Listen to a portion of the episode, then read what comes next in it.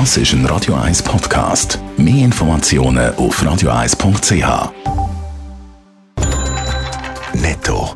Das Radio 1 Wirtschaftsmagazin für Konsumentinnen und Konsumenten wird Ihnen präsentiert von Blaser Greinicher.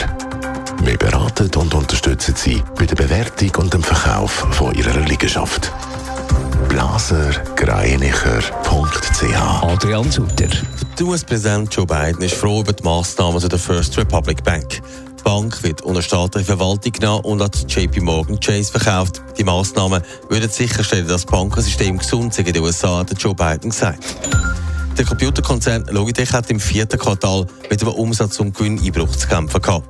Der Umsatz ist um 22 Prozent auf 960 Millionen Dollar gesunken und der Gewinn um 47 Prozent auf 82 Millionen. Das Unternehmen leidet unter dem Ende vom Boom von der Corona-Pandemie. US-Finanzministerin Janet Yellen warnt vor einem möglichen Zahlungsausfall der US-Regierung. Die Schuldenobergrenze vom Land sei am 1. Juni erreicht. Die Schuldenobergrenze liegt bei 31 Billionen Dollar. Im Kongress wird darum bald darüber debattiert, die Schuldengrenze erhöht wird oder Einsparungen gemacht werden müssen. Bleiben bei dem Thema, die Schulden, die die USA macht.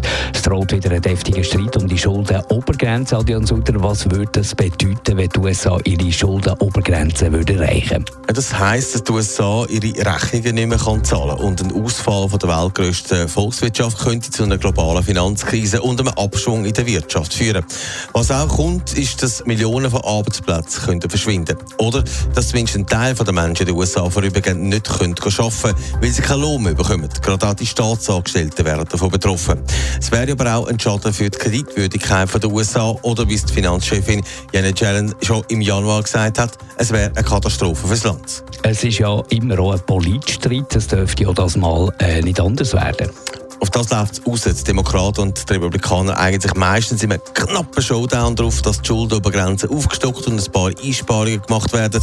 Die Republikaner wollen, dass der Joe Biden spart, und zwar zum Beispiel beim Klimaschutz. Und die Demokraten wollen eigentlich das Gegenteil. Trotzdem dürfte es auch da am Schluss wieder Einigung geben, bevor die USA die Rechnungen nicht mehr zahlen kann. Netto. Das Radio 1 Wirtschaftsmagazin für Konsumentinnen und Konsumenten.